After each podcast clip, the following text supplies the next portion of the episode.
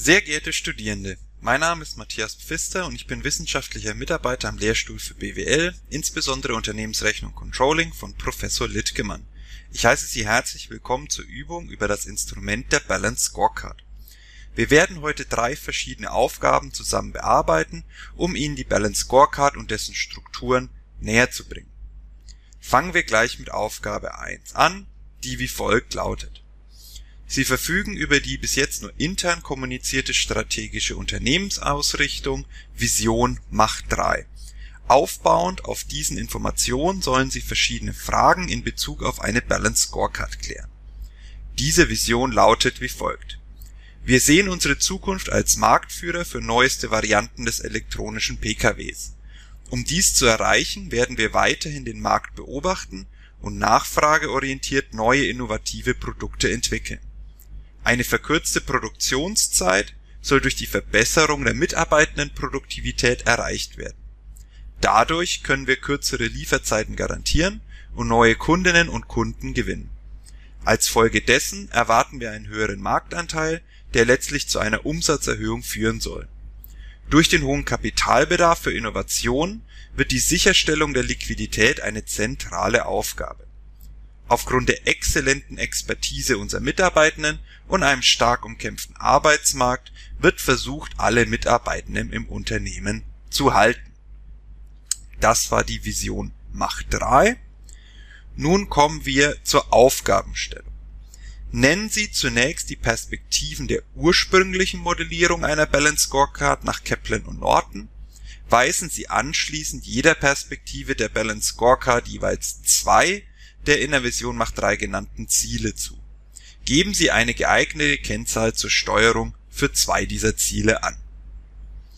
Nun, die oberste Perspektive der Balance Scorecard ist die Finanzperspektive, wo ökonomische Größen des Unternehmens als Ziele formuliert werden. Nun müssen wir uns anschauen, welche Ziele im Text oben genannt worden sind, die finanzielle Größen darstellen. Ein Satz lautete, letztlich zu einer Umsatzerhöhung führen soll. Dieses natürlich als Ziel der Umsatzerhöhung zu interpretieren. Als eine mögliche Kennzahl wäre hier der klassische Umsatz zu nennen. Ebenfalls wurde im Text die Sicherstellung der Liquidität als eine zentrale Aufgabe definiert. Somit können wir als zweites Ziel die Sicherstellung der Liquidität feststellen. Als Kennzahl könnte man hier zum Beispiel das Working Capital anführen die zweite Perspektive der Balance Scorecard ist die Kundenperspektive. Sie umfasst Ziele und Kennzahlen, die Kundenmeinungen und Kundeneinstellungen gegenüber dem Unternehmen abbilden. Wenn wir uns im Text wieder auf die Suche nach Zielen machen, können wir einen Satz über die Erweiterung der Marktanteile entdecken. Folglich ist ein Ziel des Unternehmens die Erhöhung der Marktanteile der eigenen Produkte. Als Kennzahl kann man den Anteil an verkauften Einheiten am Gesamtmarkt als zweites Ziel wurde in der Vision Macht 3 auf die erhöhte Neukundenakquise verwiesen. Dies wurde im Text ausgedrückt durch den Satz kürzere Lieferzeiten garantieren und neue Kundinnen und Kunden gewinnen. Als Kennzahl kann zum Beispiel der Anteil der Neukunden herangezogen werden. Die dritte Perspektive der Balance Scorecard ist die Prozessperspektive. Sie beinhaltet Ziele, die beschreiben, wie interne Prozesse bezüglich Zeit, Qualität oder Kosten ablaufen. Im Text finden wir Hinweise auf den Wunsch nach mehr Innovation und Schaffung neuer Produkte. Die Erhöhung der Innovationsleistung kann durch die Kennzahl der Produktentwicklung pro Zeiteinheit gemessen werden. Als zweites Ziel wird in der Vision von einer Verringerung der Prozesszeit geredet. Dies ist klassisch mit der Kennzahl Prozesszeit pro Produkt bzw. pro Arbeitsschritt zu messen die letzte der klassischen Perspektiven der Balance Scorecard ist die Potentialperspektive. Sie beinhaltet Ziele und Kennzahlen, die zeigen, wie sehr das Unternehmen auf die zukünftigen Entwicklung ausgerichtet ist oder wie es auf die eigenen Mitarbeiter und deren Engagement wirkt. In der Vision Macht 3 ist die Sprache von der Erhöhung der Mitarbeitendenproduktivität als ein Ziel der Potentialperspektive dies kann gemessen werden durch die produzierten Einheiten pro Zeiteinheit. Ebenfalls wird laut Text versucht, alle Mitarbeitenden im Unternehmen zu halten. Dies schließt auf die Ziel der Steigerung der Mitarbeitertreue bzw. die Reduktion der Mitarbeiterfluktuation. Dies kann dann auch als Kennzahl herangezogen werden. Somit hätten wir Aufgabe 1 beantwortet. Kommen wir nun zu Aufgabe 2. Diese lautet wie folgt. Beschreiben Sie den Begriff der Ursache-Wirkungsketten und erläutern Sie drei solcher Wirkungsketten anhand der Informationen aus der Vision Macht 3. Gehen Sie hier besonders auf das Zusammenspiel von verschiedenen Zielen und deren wechselseitigen Auswirkungen ein. Noch einmal kurz zur Erinnerung, was Ursachen-Wirkungsketten sind. Neben den Zuordnungen innerhalb der einzelnen Perspektiven gibt es auch Verknüpfungen zwischen den Perspektiven und deren strategischen Zielen welche zusammen betrachtet die sogenannten Ursache-Wirkungsketten der Balance Scorecard abbilden.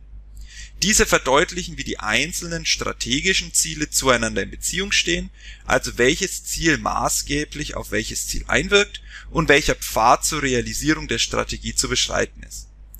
Dies ermöglicht anstehende Zielverfehlungen frühzeitig zu erkennen und diese mit korrigierenden Maßnahmen zu begegnen völlig voneinander unabhängige Ziele, deren Zielerreichung nicht in irgendeiner Weise auf andere Ziele wirken, sind nur wenig denkbar. Dabei werden betriebswirtschaftliche Grundkenntnisse wie zum Beispiel Zielkomplementarität, Zielneutralität und Zielkonflikt gefordert. Wenden wir uns jetzt aber nun der Aufgabe 2 zu. Aus der Vision können sehr viele verschiedene Ursache-Wirkungsketten gebildet werden. Ich werde Ihnen heute drei vorstellen. Die erste beschäftigt sich mit der komplementären Beziehung zwischen einer Erhöhung der Mitarbeitendenproduktivität und der Verkürzung der Produktionszeit. Die Produktivität der Mitarbeiter kann zum Beispiel durch den Ausbau der Gleitzeit oder die Erhöhung des Akkordlohns gesteigert werden. Diese Motivationsanreize können zu einer verbesserten Arbeitsleistung führen, wodurch die Produktionszeit sinkt. Kommen wir nun zur nächsten Wirkungskette die Beziehung zwischen Marktanteil und Umsatz kann komplementär als auch konfliktionär sein. Der Marktanteil kann zum Beispiel durch ausgeweitete Marketingmaßnahmen oder Übernahmen anderer Unternehmen erhöht werden. Durch das breitere Portfolio und oder den Zugang zu neuen Kundengruppen kann der Umsatz gesteigert werden. Falls die Kosten für die Übernahme oder ähnliches höher sind als die möglichen Gewinne, kann es auch zu einer konfliktionären Beziehung kommen. Hier sollten Instrumente des Investitions Beteiligungs und oder Marketing-Controllings eingesetzt werden, um eine Prognose zu erstellen. Die letzte Wirkungskette, die ich Ihnen heute vorstellen möchte, ist die Zielbeziehung zwischen kürzeren Produktionszeiten und einer Umsatzerhöhung. Durch eine Verkürzung der Produktionszeit pro Stück können mehr Produkte pro Zeiteinheit produziert werden und somit der Umsatz gesteigert werden, solange eine Nachfrage besteht um die Produktionszeit zu verkürzen, sind meistens verschiedene Maßnahmen, wie zum Beispiel die Anschaffung neuer Maschinen oder die Veränderung des Produktionsablaufes notwendig. Dies benötigt Kapital zur Umsetzung, was möglicherweise die dadurch generierten Umsatzerhöhungen übersteigt und zu Verlusten führen. Deshalb auch hier eine Argumentation für eine konfliktionäre als auch komplementäre Zielbeziehung vorstellbar Somit hätten wir Aufgabe 2 beantwortet und können uns Aufgabe 3 widmen. Aufgabe 3 ist eine Single-Choice-Aufgabe mit drei Aussagen, bei denen Sie entscheiden müssen, ob diese richtig oder falsch sind. Die erste Frage lautet wie folgt und beschäftigt sich mit der Komplexitätsreduktion. Strategische Ziele bilden die Erfolgsfaktoren eines Unternehmens ab. Durch Beschränkung auf wenige, nicht mehr als 20, findet eine Komplexitätsreduktion statt. Dies ist richtig. Bei großen Unternehmen sind eine Vielzahl an Prozessen, Produkten, Abteilungen und Ländern an einer Produktion beteiligt. Dieses komplexe Gebilde ist schwierig zu planen, zu steuern und zu kontrollieren. Deshalb versucht die Balance Scorecard hier durch die Fokussierung auf wenige Ziele eine klare Struktur zu bilden. Die zweite Frage beschäftigt sich mit der Top-Down-Kommunikation und lautet wie folgt. Eine Top-Down-Kommunikation kann zu Blockadeverhalten bei den Mitarbeitern führen. Dies ist ebenfalls richtig. Durch eine vom Management nicht abgestimmte Strategie und Vorgaben können sich Mitarbeitende übergangen und nicht involviert fühlen. Dies kann zu Motivationseinbußen oder eben sogar zu Blockadeverhalten führen. Die dritte Frage beschäftigt sich mit der Implementierung und lautet wie folgt. Oftmals wird der Anschein erweckt, eine BSC wäre schnell und einfach zu implementieren. Die durchschnittliche Dauer beträgt jedoch vier bis neun Monate. Dies ist ebenfalls richtig. Die komplexen Prozesse eines Unternehmens müssen immer individuell in eine Balance Scorecard überführt werden. Man benötigt auch klare Ziele für die Zukunft in Form einer Mission oder Vision, woraus man strategische Ziele erst bilden kann. Die Abstimmung mit den einzelnen Fachabteilungen darf auch nicht fehlen, um das bereits erwähnte Blockadeverhalten auszuschließen. Deshalb ist die Balance Scorecard ein sehr zeit und dadurch auch kostenaufwendiges Produkt damit endet unsere kleine Übung zum Instrument der Balance Scorecard. Mein Name ist Matthias Pfister und ich bedanke mich für Ihre Aufmerksamkeit